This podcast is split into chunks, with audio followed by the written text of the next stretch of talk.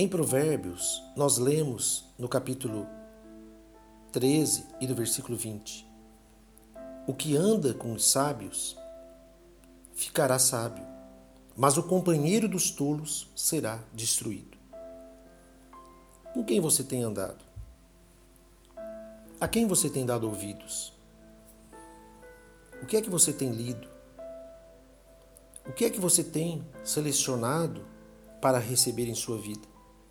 Coisas que edificam ou coisas que prejudicam a sua mente, prejudicam o seu coração, as suas emoções?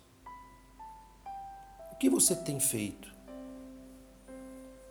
Esse provérbio deixa muito claro que quando sabemos selecionar aquilo que recebemos em nossa vida, nós podemos agir com sabedoria, nós podemos agir de uma maneira mais sensata.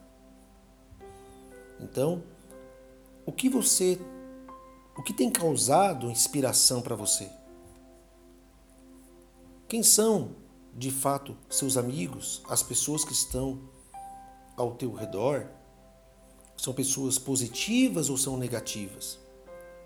São pessoas que querem o teu bem, que torcem por você, que te aplaudem até quando você precisa, mas também chamam atenção quando você erra? São pessoas honestas? São pessoas que realmente querem o teu bem? Faça essa avaliação, analise isso, porque quando você anda com sábios, você se torna mais sábio.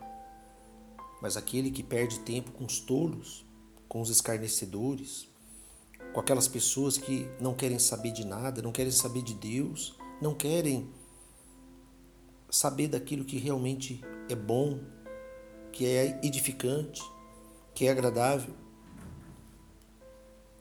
Faça essa avaliação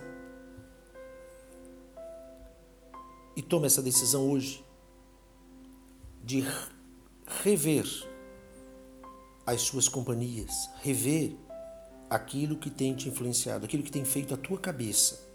Por mais que você diga que ninguém faz a tua cabeça, aquilo que você ouve, aquilo que você lê, as pessoas que você convive, todas elas trazem informações, trazem influências.